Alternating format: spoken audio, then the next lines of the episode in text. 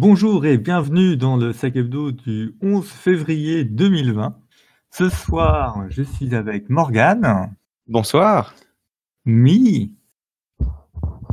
Il est noyé sous Bonsoir. Non, non, je, suis le micro coupé.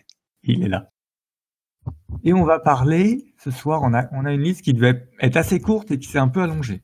Alors, euh, de Dashlane euh, qui a des petits problèmes avec Chrome, de euh, la suite des tensions géopolitiques euh, iraniennes et les impacts sur l'infrastructure Internet euh, de l'Iran. Un petit peu de follow-up sur euh, la partie SIM swapping. On va parler un peu de ransomware, comme quasiment tout le temps maintenant. Hein. C'est pire que le GDPR. D'exploitation de, driver, de, ouais, bah encore de ransomware. De corner vuln de Mi, sur ce, je crois que j'ai pas tout oublié. On peut ouvrir le comptoir. C'est parti.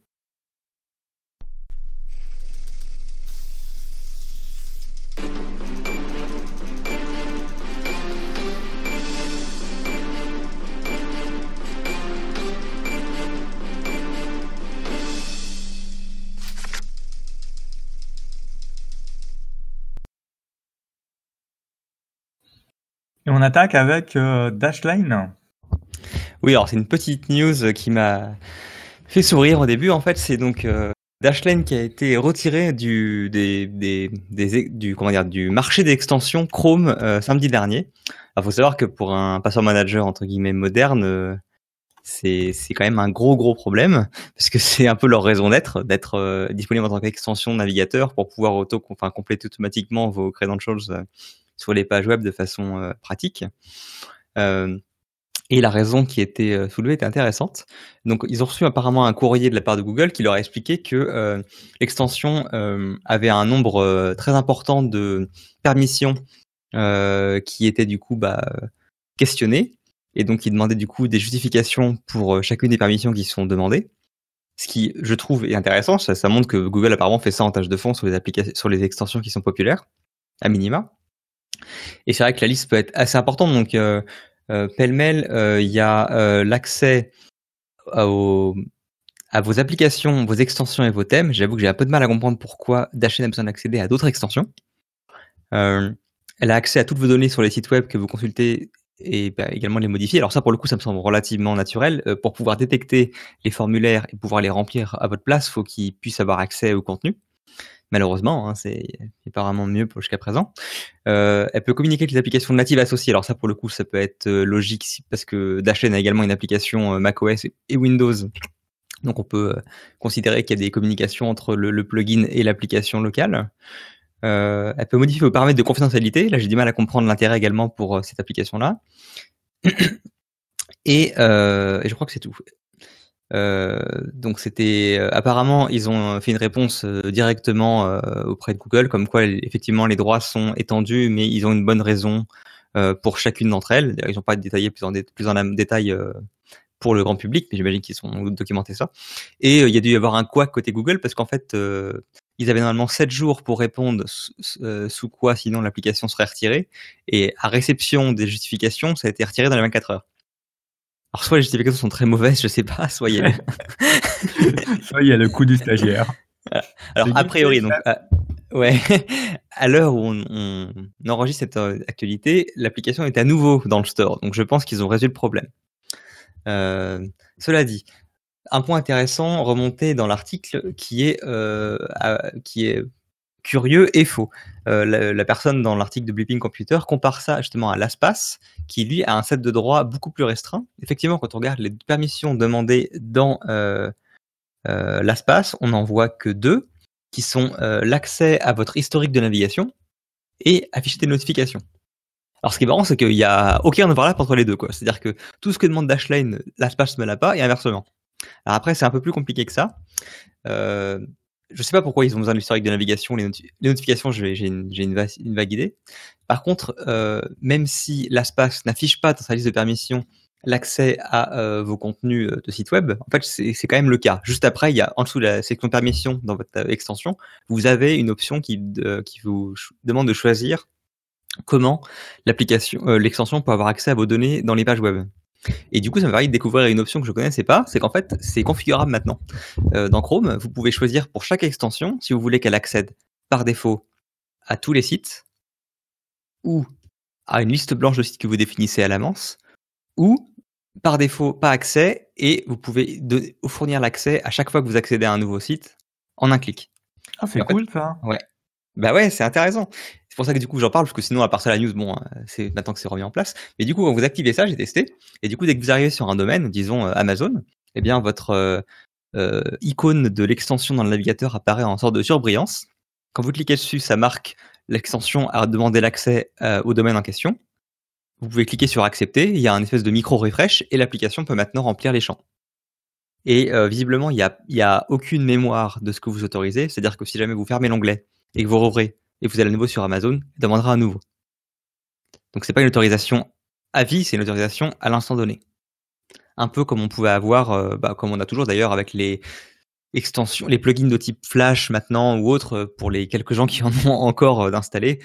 c'est souvent configuré en click, click to play. donc en gros le, plugin ne s'active pas tant que vous n'avez pas cliqué sciemment dans la page sur le, la partie que vous voulez activer qui utilise Java, euh, qui utilise Java ou Flash ou ou que sais-je.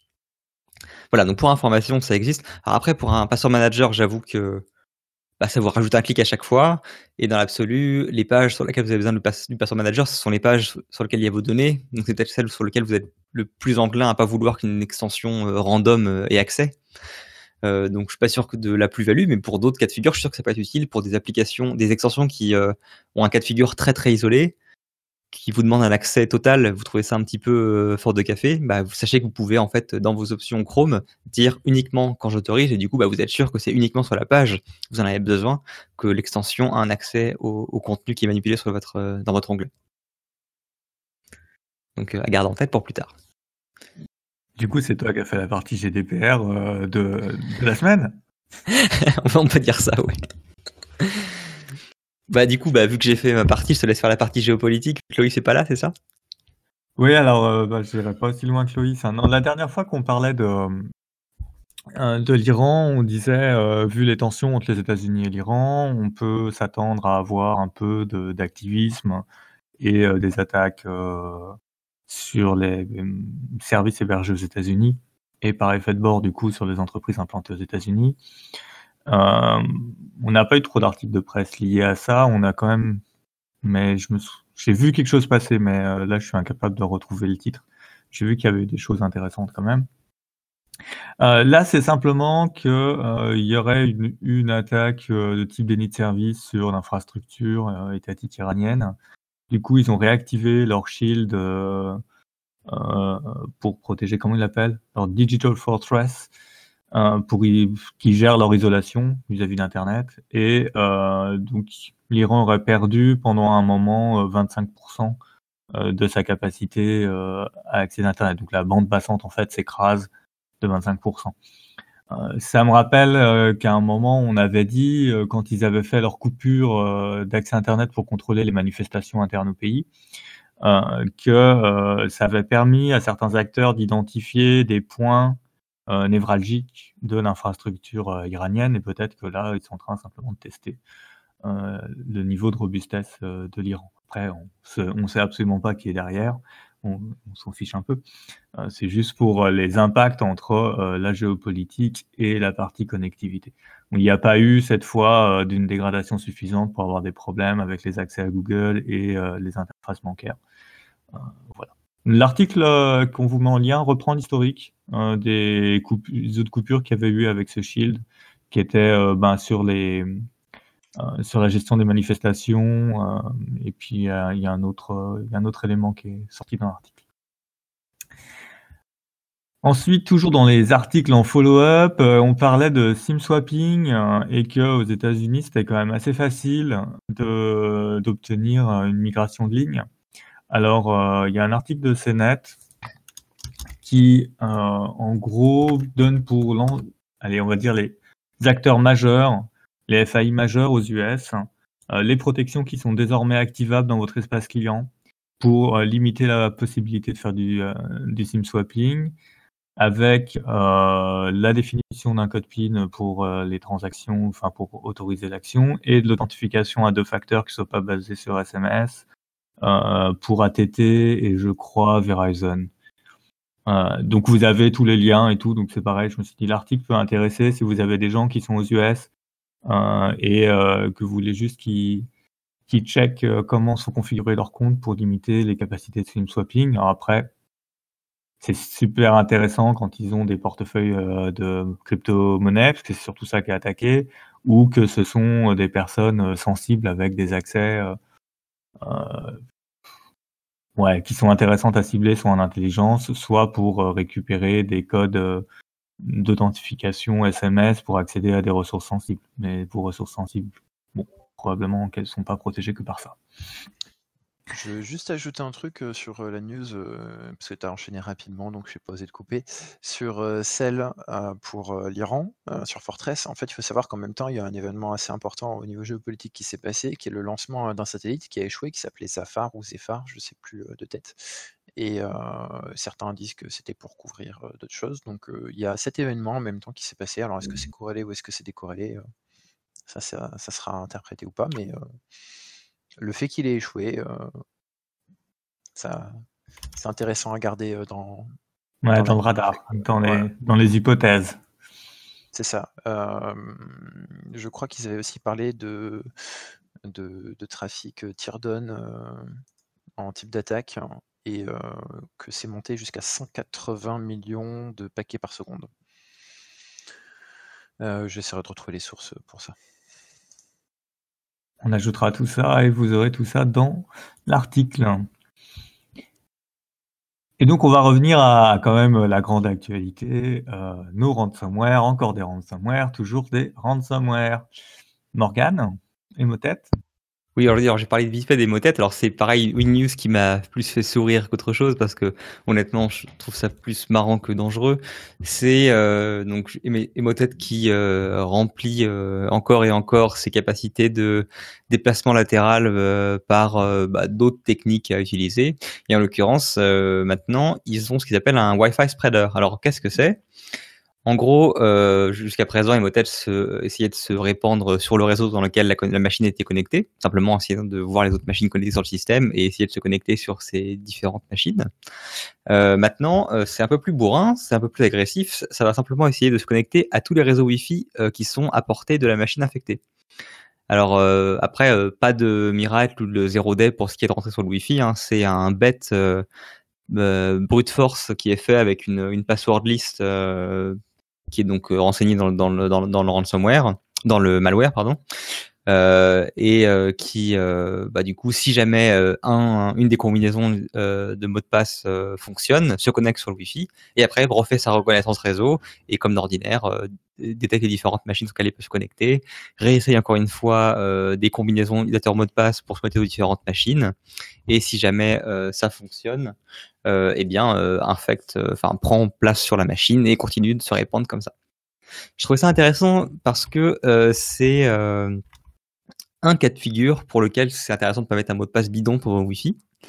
Euh, c'est vrai que les gens, alors surtout pour des réseaux privés, se disent oh, bah, à quoi bon s'embêter à mettre un mot de passe compliqué? Je veux dire, c'est pas comme si j'avais j'ai été menacé par mon voisin qui vient de se connecter pour piquer ma bande passante. Bah là, on a un cas de figure où maintenant on a euh, potentiellement une exploitation de Wi-Fi avec un mot de passe bidon de manière automatisée. Et donc, quand bien même euh, t'as pas la CIA dans, dans ton voisin de palier, eh ben tu peux simplement te retrouver victime euh, d'une infection virale euh, juste parce que tu as mis un mot de passe de merde et que du coup maintenant ils automatisent le fait de se connecter sur les mots de passe, euh, les, les, les Wi-Fi faciles et de continuer de, se répandre par ce médium. Yep. Et effectivement, parce que j'introduisais le sujet ransomware, parce qu'on a trois news, mais donc Emotet est un était un un cheval de Troie est maintenant considéré en loader. Hein. C'est-à-dire que c'est un moyen d'accéder et de déclencher une charge sur un certain nombre de machines. Donc cette charge peut être ou pas euh, durant ce mois. Et je crois que j'avais un truc aussi sur tête, c'est ça Qu'est-ce que je racontais? Ah oui, Cyber Reason. Alors Cyber Reason, je crois qu'ils ont trouvé un nouveau concept commercial de pub gratuite. Euh, en fait, euh, donc le principe des ransomware et enfin même des, loaders, quand on se propage sur le réseau à l'aveugle, c'est bien de ne pas faire le boulot deux fois. En particulier, quand vous commencez à chiffrer, c'est bien d'avoir deux process qui se battent les uns les autres pour chiffrer les fichiers avec des clés différentes. Après, c'est un peu compliqué. Et donc pour ça, euh, un des moyens de détection, euh, ce sont des mutex qui ont un nom particulier. Et donc quand le, le, euh, le malware arrive sur la machine, il vérifie est-ce qu'il y a quelque part, on peut, si on veut schématiser et sortir de la partie info, ce serait un tag qui serait collé quelque part dans le système d'exploitation. Il regarde s'il y a le tag, ça veut dire que le truc est déjà infecté et donc il s'arrête parce qu'à force de se propager latéralement, on peut reboucler et revenir sur une machine sur laquelle on était déjà. Et donc Cyberreason a sorti pour une variante d'Emotet non spécifiée euh, un, euh, un, bout de projet Visual Studio qui se compile et qui va simplement renseigner le euh, mutex sur le parc. Alors, ça, me fait réagir parce que, à part un coup de pub, en fait, je vois pas trop d'intérêt parce que de un, ça va déclencher toutes tes détections sur ton parc. De deux, ça couvre qu'une variante. Et, euh, et, si tu commences à remplir tous les mutex qui correspondent à tous les loaders, ça, me paraît un peu casse-gueule. Mais je suppose qu'ils l'ont aussi fait parce que c'est une variante qui se propage beaucoup et que euh, tout le monde est en train de se demander comment on peut la bloquer. Euh, je me dis que quelque part, si le, si le mutex il est connu, euh, les antivirus modernes qui font de l'heuristique, euh, ils devraient bloquer. Hein, je, suis un peu perdu si les gens ont des idées de pourquoi euh, ils ont sorti ça euh, et quel est l'intérêt d'aller s'amuser à, bloquer les mutex. Je suis preneur sur le Discord du comptoir. Après, euh, Cyberreason a sorti ça, mais il faut savoir que ça fait écho euh, d'abord à ce que sorti le Japan CertCC, euh, qui euh, a proposé un outil et je crois que 24 heures ou 48 heures après, Emotet avait déjà mis à jour sa version pour que l'outil du CertCC ne soit plus efficace. Bah, c'est logique, quoi. Checker ou Emotet Checker, je sais plus. Je crois que c'était Checker le nom du, truc de, mmh. CertCC. Ouais, c'est Japan. Japan. Tellement logique. Bah, après, euh, c'est le jeu, hein, entre guillemets, hein. C'est à partir du moment où, euh, nous, on trouve quelque chose pour les toper, euh, bah, ils vont changer. Bah c'est comme, les mecs, quand il y a eu, la vulnérabilité, sur, de la NSA, la crypto, leur premier POC, ils ont fait les gros dégueulasses. Ils ont utilisé, un truc, que tout le monde avait balancé en POC sur ExploitDB qui, disait qu'il fallait que tu utilises 500 jours, je crois, quelque chose de tête comme ça. Euh, pour la, validité du certificat, 500 jours, c'est carrément pas du tout une date classique. Ouais, standard. Ouais, du coup, tu peux taper. Bah, très simplement, moi j'ai fait des trucs dessus. Hein. J'ai regardé si le certificat hein, il présentait un truc à 500 jours, hein, hop, malicieux. c'est très con, mais ça marche comme ça. C'est des trucs comme ça. Après, la courbe utilisée, enfin. C'est le jeu. Dès que tu trouves quelque chose, euh, la personne en face, elle va, elle va aussi améliorer sa. Mais en, détection, si tu veux, ça me paraît logique, parce que tu as des outils de détection qui sont là pour gérer des milliers de règles. Là, c'est quand même un projet que tu vas compiler, que tu vas aller exécuter sur ton parc pour réserver le mutex dans chaque machine. Quoi. Ça, ah me bah, paraît quand même assez violent quoi, par rapport aux résultats attendus. GPO, non? Non, mais après, tu diffuses comme tu veux, mais si tu veux euh, que tu remplisses une signature quelque part de détection dans un outil qui est fait pour ça, ça me choque pas. Que tu ailles pourrir la conf de euh, tout ton parc pour empêcher une variante, ça me Ah bah après, est-ce que c'est qu'une variante? Ouais, bah après, il faudrait reverse le. Mais dans la doc, ils disent que c'est une variante. Après, ça peut aider. Hein. Il y en a qui vont préférer, qui, qui, seront plus à même de déployer euh, une variante, euh, enfin une, un, mutex sur un parc que de déployer un EDR ou autre. Hein. Donc, euh, il faut aussi voir ce que ça apporte. Ouais, moi je checkerais mon éditeur antivirus comment il détecte les trucs quoi. Oh bah ça, tu dois bien avoir une petite idée. Oui, oui, non, mais enfin, voilà, parmi, de vérifier, de vérifier votre éditeur d'antivirus et ses modèles de signature cloud. Comment euh, ils font pour détecter ça? Est-ce que ça fait partie de leur système de détection? Parce que dans ce cas-là, tu n'as rien à faire et ce serait bien quand même que ça fasse partie de leur système de détection en 2020. Hein. Euh, ce serait bien. Ce serait bien. Et donc, pour continuer dans la partie ransomware, euh, alors, il faudrait complètement la transition parce qu'en fait ça marche pas. Euh, pour pouvoir euh, killer des process antivirus, euh, aujourd'hui il faut rentrer dans le kernel et parce que ce sont les privilèges kernel qui permettent de killer ces process protégés. On avait discuté avec Das il n'y a pas si longtemps que bah, c'était sur les courbes elliptiques en disant c'est compliqué aujourd'hui d'aller charger quelque chose dans le noyau Windows 10 euh, parce qu'il faut les signatures qui vont bien. Et euh, il avait testé justement est-ce qu'avec euh, la vulnérabilité sur la crypto DLL32, on pouvait charger du driver ah bah, tu vas adorer. Tu vas adorer la vulnérabilité dans corner vune, alors tu vas voir. Ah, super, j'en je, je, ferai d'avance. Et donc là, ce qui s'est passé, c'est qu'on a Gigabyte euh, qui est donc un driver euh, graphique hein, pour les cartes graphiques Gigabyte, euh, qui est exploitable et donc qui permet, en passant par ce driver-là, d'atteindre, de charger en fait un driver kernel et donc de là de killer les antivirus. Et puis de faire tout ce que vous pouvez faire quand vous êtes dans le kernel. Donc Microsoft a vachement réduit la capacité à pousser des choses avec son, la manière dont ils signent et à qui ils donnent les signatures de leurs drivers. Euh, mais ça n'empêche que euh, on peut avoir des drivers qui sont mal foutus et, euh, largement exploités. Donc là, du coup, c'est Sophos, je crois, qui reporte le, le, cas. et puis, alors j'ai pas regardé s'il y avait un patch, comme j'ai l'habitude que ça descende par Windows Update mes patchs. J'ai pas vraiment regardé, mais vous aurez le détail de comment comment ils se sont débrouillés pour passer par le, par driver Gigabyte euh, pour, euh, pour réussir à atteindre le, kernel. Et c'est aussi pour ça, pour ceux qui font du Windows Internals, euh, c'est aussi pour ça que quand vous activez HyperGuard, LSAS est dégagé plus loin dans une couche de protection qu'utilisent les couches de virtualisation, des instructions de virtualisation du processeur. C'est pour que quand le noyau est pourri, vous n'ayez quand même pas accès à Elsas qui renferme tous les secrets d'authentification. Euh, ceci mis à part, toujours ransomware. Ransomware pour les systèmes industriels. Alors, on a une news qui fait un peu bouger euh, chez les gens qui font du, de l'industriel. Euh, c'est DragOS qui a sorti, enfin, je sais pas, faut dire Dragos, Dragos, hein qui a, qui a, qui a publié un bulletin euh, qui était auparavant réservé à ses clients et donc ils ont décidé de le, devant la, la forte demande du public de, de rendre euh, ce bulletin de Threat Intel public.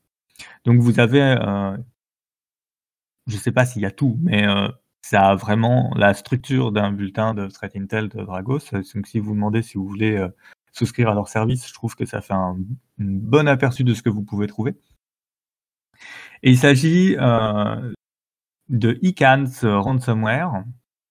Euh, je reviendrai après sur le nom qui en gros a intégré dans son code des capacités de kill, de processus euh, et d'applications typiquement liées, enfin qui sont utilisées que dans l'environnement industriel. on parle, alors moi j'ai retenu, c'est les trucs de General Electric là, Historian et puis euh, on a deux trois on a deux trois ouais ça touche les serveurs licence LexNet aussi qu'on a un peu partout. Euh, Prophecy voilà General Electric Prophecy donc ça, ça touche des choses qu'on a des process qui servent notamment à la supervision industrielle. Et ça va permettre de perdre en fait la supervision industrielle qui peut avoir un impact considérable euh, selon le type d'industrie que vous avez. Je ne connais pas suffisamment ce qu'est pétrole, mais ils ont l'air de s'en inquiéter.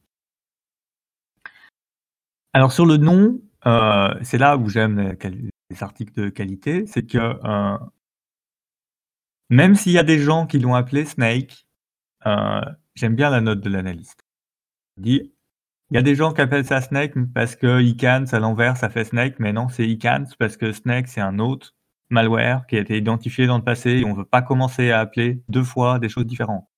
Ouais, s'ils peuvent éviter de nous faire euh, une redite euh, de notre, de notre ransomware qu'ils ont réutilisé le nom et après que plus personne savait euh, qui était quoi, ce serait bien, ouais. Ce serait pas mal. Parce que hein, pour ceux qui ne savent pas, un Snake, hein, c'est toujours là, donc c'est quelque chose de bien particulier et de bien défini, et de rappeler ça Snake derrière sur certains articles qui ont fait de la confusion, bah voilà, ça mène à la confusion quoi. Donc trouvez un truc, inspirez-vous de la table des éléments, trouvez des dieux grecs comme d'autres, appétez quelque chose pour certains. Il y a une multitude de, façons de désigner des groupes ou des ou des de malware. Des malwares, vous pouvez trouver la vôtre. De toute façon, puisque a priori dans la communauté, ils ont fait sens sur le fait de ne pas choisir de d'avoir une dénomination commune pour divers noms. D'ailleurs, ça fera un très bon débat, ça, en, épisode spécial. Pourquoi on n'utilise pas tous les mêmes noms Il y a de quoi faire. Vous pouvez avoir de l'imagination. Open your mind and choose what you want. Ouais. Snake, c'est lié à Tur euh, par contre, je me rappelle plus ce que c'était, hein, C'est les Russes. Ah, ok. C'est mes amis. Alors, il y a une note sur l'attribution de Icans. Euh, j'ai pas lu cette partie-là, j'avoue. Encore de la note, parce que c'est un peu long quand même, hein, euh, comme rapport. Euh, par contre, j'ai lu ce qui m'intéressait le plus, c'est-à-dire comment on, limite la casse. bon, globalement, ils savent pas comment ça se propage. Euh, donc, ce qu'ils disent, c'est euh, bah, comme d'hab sur le système industriel. Hein. Euh, tant que possible, vous évitez que ça rentre sur le réseau industriel, en fait. après, ils disent le code n'est pas signé, mais comme il est peu probable que tous les exés qui tournent, donc c'est du Go, hein. donc à la fin ça donne un exé, donc que tous les exés qui tournent soient signés. Bah, si vous dites à Windows, t'exécutes pas ce qui est pas signé, bah, vous risquez de casser beaucoup de choses quand même. Euh, et en fait, il n'y a aucune euh, mitigation qui soit euh,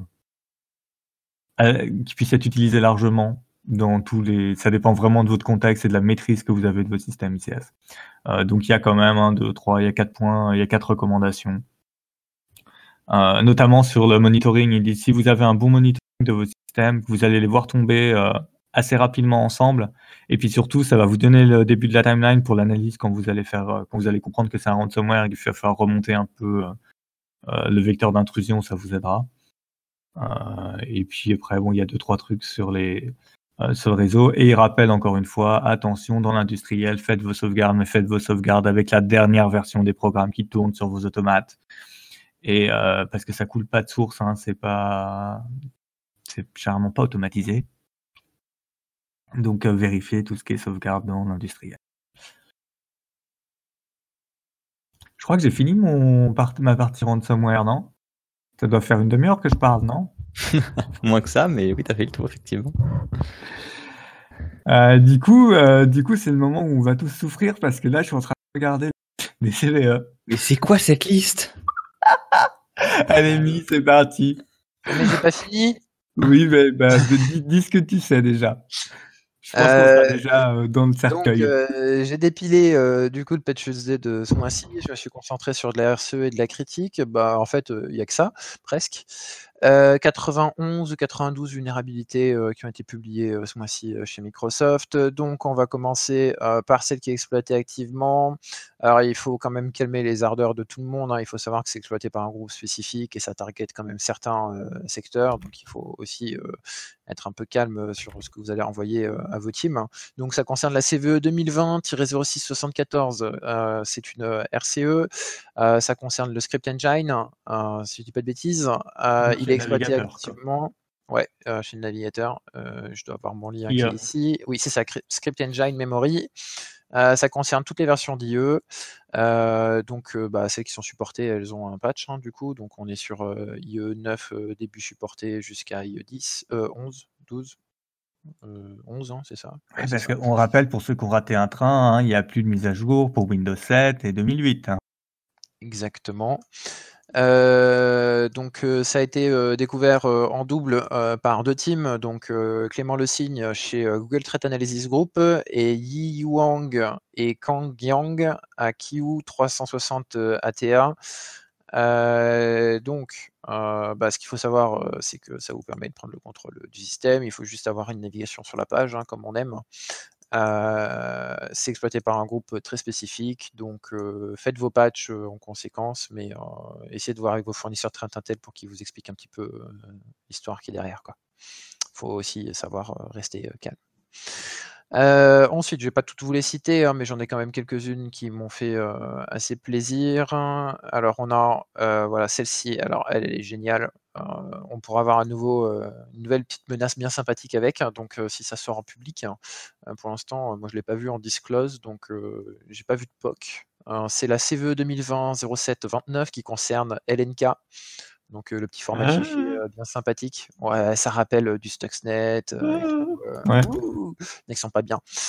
De la RCE, hein, bien sûr. Donc, pour vous donner exactement, je vais vous lire le petit bout de chez euh, 0D Initiative, donc Trend Micro. Donc, ça impacte le format de fichier .lnk. Euh, ce qu'il faut faire, euh, on peut utiliser la vulnérabilité pour avoir euh, une remote code d'exécution en ayant un système qui va utiliser le .lnk. Euh, deux possibilités pour l'utiliser. C'est du remote, mais c'est pas du remote où vous pouvez accéder à distance et tout. hein, Il faut quand même se calmer. Il faut que la personne elle ouvre la pièce, donc ou qu'elle soit exécutée via un process. Donc bon, c'est quand même plus. Oui, il faut, arriver à poser le LNK sur Voilà. ta cible, quoi. Mais bon, hein, on sait que les clés USB ça a bien marché à l'époque, donc il faut garder hein, ça Voilà. ça dans, dans la tête. Ensuite, euh, donc euh, en script engine, euh, il y en a quand même pas mal. hein, je vais pas toutes vous les faire. Il y a du Media Foundation. Alors je suis pas un expert là-dessus, donc euh, je vous laisserai regarder euh, ce que c'est. Euh, il n'est pas exploité. euh, Microsoft le dit en exploitation. Euh, ensuite, on a du RDP. Ça faisait longtemps.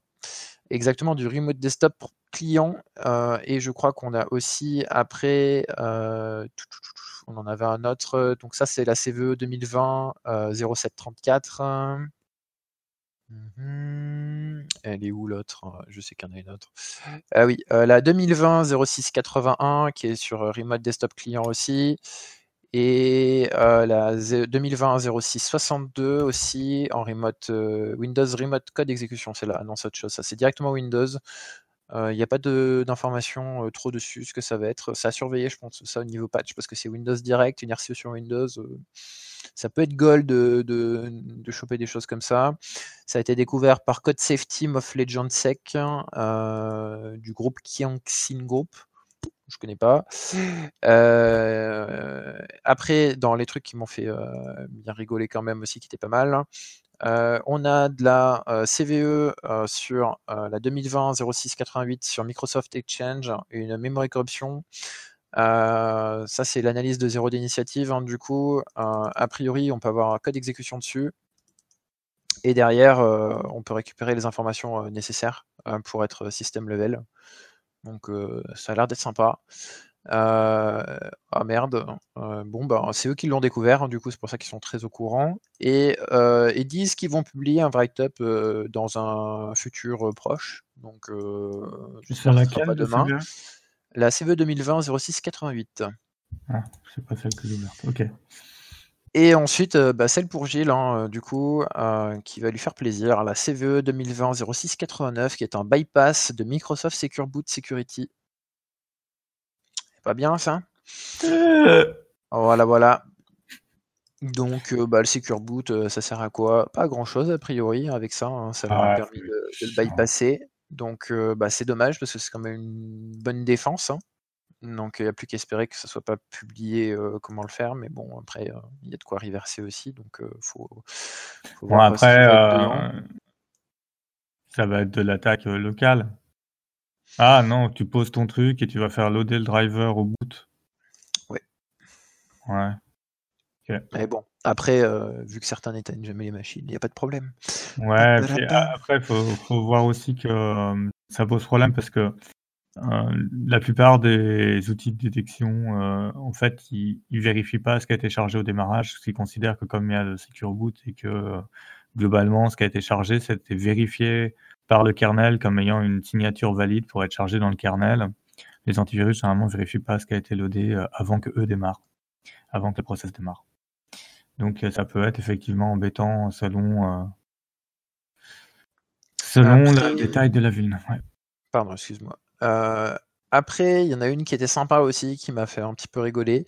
Euh, elle a l'air d'être sympa. Euh, c'est une élévation de privilèges dans l'Active Directory sur les trusts des forests, des mauvais settings. je mais Ça a l'air d'être sympathique, hein, une EOP sur Active Directory. et j'avais autre chose que j'ai vu qui m'a fait sourire aussi. Il y a encore du DOS, bien sûr, sur RDP. Donc, bah, pour la dernière fois ou l'avant-dernière fois, ou peut-être qu'on redira encore, hein, mais si vous avez du RDP sur Internet, posez-vous la question, est-ce que c'est vraiment nécessaire de, de servir de... Tiens, on a vu passer une note de l'ANSI récemment, je crois, dans ses avis. Eh, eh les gars, transition, il m'a cassé ma transition, le salaud. Ah merde, ah, ah, euh, bah oui, du coup, euh, l'ANSI qui a publié euh, du coup sa note de CTI numéro 1 de 2020 qui concerne le groupe Maze. donc, il faut savoir qu'ils ont fait la mise à jour du rapport du ransomware dont on a parlé sur le prochain, le dernier, dernier sec hebdo. donc, il y a une mise à jour concernant Maze avec un peu comment ça fonctionne, etc. Et surtout, ils ont publié pour la première fois le format des IOC non plus dans un PDF dégueulasse, et je les remercie d'avoir arrêté cette pratique, mais euh, dans un format euh, plutôt euh, utilisé qui s'appelle Stix 2, du coup, et ah, une version un peu spécifique hein, qui est faite pour du Stix 2 modifié OpenCTI. OpenCTI, ouais. Exactement. Euh, alors je ne sais pas si on en avait déjà parlé ou pas ici, mais en tout cas, il y a un podcast de No Limit Sécu dessus, euh, que je vous, euh, encourage à aller écouter. et puis je vous encourage aussi à tester, le logiciel, qui mmh. est sous développement, très fort. Et justement dans le podcast, ils expliquent que, bah, ils en ont marre justement de faire des rapports en PDF qui doivent après être, réinsérés, à la mano dans leur outil interne pour finalement enrichir avec leurs données pour pondre un énième PDF qui est ensuite fourni par ces mêmes, enfin bref clairement c'était le médium euh, par défaut dans, l'industrie, mais que c'était pas du tout pratiqué. Donc ils essaient de changer ça avec. Euh, Exactement. Et donc mon lien avec Maze, c'est que euh, bah, si vous avez du RDP exposé, c'est un peu ce qu'ils kiffent. donc ils aiment beaucoup et ils tapent souvent sur du RDP, notamment sur plusieurs clients français. du RDP knocking, ça a été vu par des IOC de Maze de l'ANSI. Donc ils ont l'air d'aimer ça, donc ça peut vous donner une idée de pourquoi il faudrait peut-être éviter d'exposer du RDP sur Internet. Après, euh, c'est compliqué. Euh, ce qu'il vaut mieux faire, c'est un bon gros scan euh, bien sale de toute votre plage IP, peut-être un peu plus, parce que des fois, vous pouvez avoir des, parties que vous avez oubliées ou autres. Et puis, vous regardez ce qui ressort. Mais le RDP sur Internet en 2020, c'est quand même une sacrée mauvaise idée. quoi. Même en 2019, hein, mais bon, en 2020, de plus en plus. quoi. Euh, donc ça, c'était pour euh, Novune Windows. Ah, parce qu'il y a d'autres euh trucs qu'il ne faut pas trop exposer sur Internet. Hein. bah oui, mais bon, après ça, ça c'est bis repetita. Hein. Mais bon, là, elles étaient pas mal. Hein. J'ai bien aimé, hein, surtout que bah, c'est pas souvent qu'on a des trucs sur des, des protocoles qui sont très populaires chez Cisco. Alors, je vais pas tous vous les donner, mais je vais vous donner on va dire grossièrement les classes qui sont impactées par ces vulnérabilités. Donc, on va avoir tous les routeurs, ce qu'on va appeler les routeurs carte de réseau, donc les ASR 9000, les Carrier Routing System aussi chez Cisco, les Firepower, les iOS XRRV et les Whitebox routers. Ensuite, au niveau des switches, vous allez avoir presque toute la gamme de Nexus, les MDS, les Network Convergence System et les UCS aussi, Fabric Series. Euh, vous avez pas mal d'IPphone aussi. Euh, ça, ça peut être problématique si vous utilisez beaucoup d'IPphone euh, Cisco. et ensuite, les IP caméras, vidéosurveillance 8000. Voilà. Donc globalement, c'est plutôt sympa. C'est dans un protocole de découverte pour Cisco qui s'appelle CDP, Cisco Discovery Protocol, je crois, de tête. je, recherche le, nom. ça ressemble bien ça. Euh, Cisco Discovery Protocol, c'est ça. Euh, donc vous avez euh, deux possibilités pour traquer les, issues qui sont reliées à ça. Donc toutes les vulnérabilités, toutes les mises à jour sont disponibles pour ces vulnérabilités-là. On va vous les donner après. Vous avez aussi un avis du CERT Coordination Center qui est disponible. ce que fait le protocole, bah, c'est de la découverte, tout simplement. Euh, si vous voulez le petit nom de la vulnérabilité, elle s'appelle CDPwn. Enfin, c'est l'ensemble. Hein, c'est un peu comme Urgent Eleven. Ça, ça concentre euh, plusieurs vulnérabilités. C'est un pack en fait. C'est pas une petite vulnérabilité, c'est cinq, euh, dont quatre RCE si je dis pas de bêtises. et en DOS, ouais, c'est ça. 5, 5 RCE. Non, c'est ça. 4 RCE et une DOS. Euh, par rapport à ça, si vous avez du Cisco, bah, faut patcher ou alors euh, vous faites attention. Normalement, c'est pas censé être exposé en WAN, euh, mais bon, ça peut arriver s'il y a des gens qui font des mauvaises configurations. tout est très bien détaillé, il y a pas mal de cas d'usage, il y a des petites vidéos de bien sympathiques si vous savez pas comment, on va dire, prioriser vos, vos patchs. c'est pas c'est quelque chose d'assez important si vous êtes dans de l'opérateur ou du, de la grosse infrastructure Cisco. Après, même si vous n'êtes pas dans du très gros, vérifiez au moins tout ce qui est exposé sur Internet. Après, en interne, vous pouvez prendre un peu de temps pour patcher, mais bon, pas trop non plus. si des gens déjà un foothold chez vous, vous pouvez avoir des petits problèmes. Quoi. donc, pour ceux qui veulent les vulnérabilités, hein, bien sûr, donc vous avez la 2020 3120 3120 31 19, 31 18, 31 11, 31 10. Et donc la dose, c'est la 31 20, tout le reste, c'est du RCE. Euh, bah voilà, hein, si vous savez pas quoi faire, vous avez un petit peu de patch, euh, mais bien sûr, euh, je vais pas vous laisser sans, sans, petite vulnérabilité dans un antivirus, hein, bien sûr. Nous avons Symantec qui s'est réveillé et qui a plein de vulnérabilités de type out of band. Vous avez aussi du déni de service, du end of, du elevation de privilège, de la DLL injection. Ça, c'est pas très très beau. Et ça concerne du coup pour CEP, hein, parce qu'il y a plusieurs versions. Donc il y a CEP, le classique business, et pour les Small and Business Edition, c'est la CEP SBE. Les deux, ils sont touchés, hein, donc vous embêtez pas. C'est tout ce qui va être avant la version 4.2 RU2 MP1. Après, bon, vous avez le mineur version et tout, je vous laisserai dire. Hein. Et la remédiation est disponible, du coup. Et c'est une mise à jour, c'est pas patch, c'est une mise à jour vers une version supérieure. Et ensuite, pour, bien sûr, ça ne concerne pas uniquement le produit en endpoint, mais ça concerne aussi le Endpoint Protection Manager, donc c'est la console de supervision des agents Symantec. donc c'est SEPM, et donc ça concerne aussi sa version 14.2 RU2 MP1, et donc il faut la mettre à jour. Donc, ouais, alors par contre, ils ont dû se planter parce que je vois. Ah non, c'est Prior. Oui, donc c'est tout avant. Donc euh, voilà, upgrade, j'avais un doute. Euh, les CVE, il y en a quand même un petit peu, donc je ne vais pas toutes vous les lister, il y en a peut-être 11. Euh, sorti de ça, il y a des vulnérabilités sur Adobe aussi, mais bon, c'est un pack avec Microsoft, donc je vous laisserai regarder dessus. je crois qu'il y avait aussi des vulnérabilités qui étaient intéressantes hein, sur les formats de, de, fichiers ou Outlook, si je retrouve ça. J'ai vu ça tout à l'heure sur ZDI. Euh,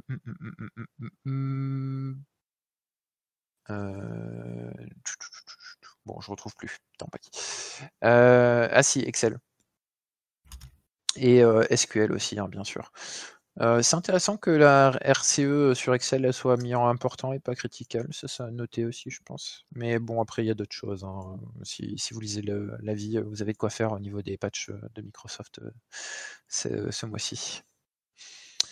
Euh, et puis en vulnérabilité, alors je sais pas si c'est vraiment trop une vulnérabilité. Moi j'ai trouvé que le poste était assez audacieux. Peut-être que ça va pas au, bon endroit, mais bon après voilà. Il y a un très bon poste de F-Secure sur comment fonctionne le système interbancaire Swift et comment crafter une transaction. C'était pas un blog post que je m'attendais à voir dans la nature. Et il est long hein, à lire, mais il est vraiment bien. Et moi, je suis pas du bancaire, et ça m'a quand même donné une bonne vue, je pense, de, de la sécurité du SwiftNet. Oh, tu nous mettras le lien. Ah bah bien sûr, lui il est, lui il est gold hein, comme lien. Mmh. C'est pas souvent qu'on a quelque chose qui sort de Swift, quoi. Je sais pas si vous vous rappelez, hein, c'est ah oui, hop, je suis désolé. oui, SwiftNet, hein, c'est un réseau interbancaire. Donc les banques, elles s'envoient des messages entre banques, et c'est comme ça qu'elles bougent votre argent. Et vous allez voir que finalement, crafter une transaction bancaire, c'est pas si compliqué que ça. Bon, après, il y a quelques systèmes de sécurité, mais bon, c'est ça, ça vous donne une idée de sur quoi repose le bancaire, quoi. Et puis, bien sûr, confiance. Oui, bah de toute façon, c'est toute une histoire de confiance. Hein, c'est comme la sécu, hein, c'est du trust avant tout. Hein. Euh, après, niveau vulnérabilité, euh, je regarde dans mes feeds s'il y en avait d'autres qui m'avaient interloqué. euh, mais on a notre dose, je hein, là, pense que tu vous sais. avez, euh, je pense que vous avez hein, déjà de quoi faire un petit peu, quoi. hein. c'est bon. Ouais. Euh, bah, du coup, euh, je vous laisse passer à la suite. hein. Ouais, bah, oui, oui. Pour ceux qui euh, suivent pas trop leurs agendas, euh, ils avaient les, enfin les, ouais, les billets pour Insomniac à Genève, euh, pas l'expo, ont été euh, mis en vente en janvier. Là, maintenant, on a les tarifs de février. Et je crois qu'en mars, les tarifs augmentent encore. Donc, si vous n'avez pas pris votre billet et que vous comptez aller à cette conf, qui est trois jours de conf, deux jours de conf, euh, ça peut être intéressant. Le planning des confs n'est pas encore publié, devrait être publié prochainement. Voilà, c'est un des gros événements sur, on va dire, qui draine euh, la région Rhône-Alpes et la Suisse romande. Et voilà, sur ce, je pense qu'on peut fermer le comptoir. On n'a pas une découverte de la semaine cette semaine? Bah, non, non, c'est un peu Même pas. cette semaine. Oh. Mais J'ai rien trouvé d'intéressant à, à citer. Enfin, si, remarque, si, j'en ai un très rapidement. Euh, pour ceux qui bossent euh, dans un SOC, à savoir un outil qui permet de traduire les expressions en Sigma en une euh, pelletée de d'algo, euh, enfin de langage local pour les différents outils, à savoir euh, Splunk, Elasticsearch et, et j'en passe. C'est euh, comment ça s'appelle Euh, C'est soc quelque chose. euh, Encoder.io. Ouais, mais euh, ça venait de. Ouais, je, je retrouverai. Ouais, un- J'ai vu passer un moment ce truc-là. Voilà. Je dis que ça pourrait être utile par certaines personnes. Voilà, donc euh, Sigma, Ah, qui, est, si. qui est le format, une sorte de format JSON générique pour euh, définir Ah, des. J'ai un dernier truc parce que j'allais l'oublier quand même, celui-là il est beau. Euh, on a une petite CVE bien sympathique. Je sais plus si on en a parlé ou pas la semaine dernière, euh, mais euh, la semaine dernière il n'y avait pas le blog post de, de Radware qui est euh, donc une entreprise qui, qui fait du nettoyage de trafic, hein, entre autres pour du DDoS. Ils ont publié un très bon post et surtout ils ont publié ce qu'ils envoient d'habitude à leurs clients publiquement. Donc c'est une, alerte en entier de ERT, hein, donc c'est leur, leur cellule un peu de, de CERT et de, de veille en intelligence dessus. Donc ça concerne la CVE 2020-2100. Euh, et ça fait partie du Jenkins Security Advisory 1641. C'est du Distributed Reflective Denial of Services avec un facteur d'amplification de 3. Donc c'est plutôt pas mal. Euh, je vous conseille d'aller lire la note. Et puis si vous avez du Jenkins chez vous exposé sur Internet, bah, si vous pouvez le patcher pour que les autres ne se prennent pas d'attaque des DDoS, ça serait bien. Merci. Voilà, je pense que là, c'est bon. On peut fermer le comptoir. Bah, du coup, ren- rendez-vous pour un prochain épisode. Bonsoir. Bonsoir. À plus.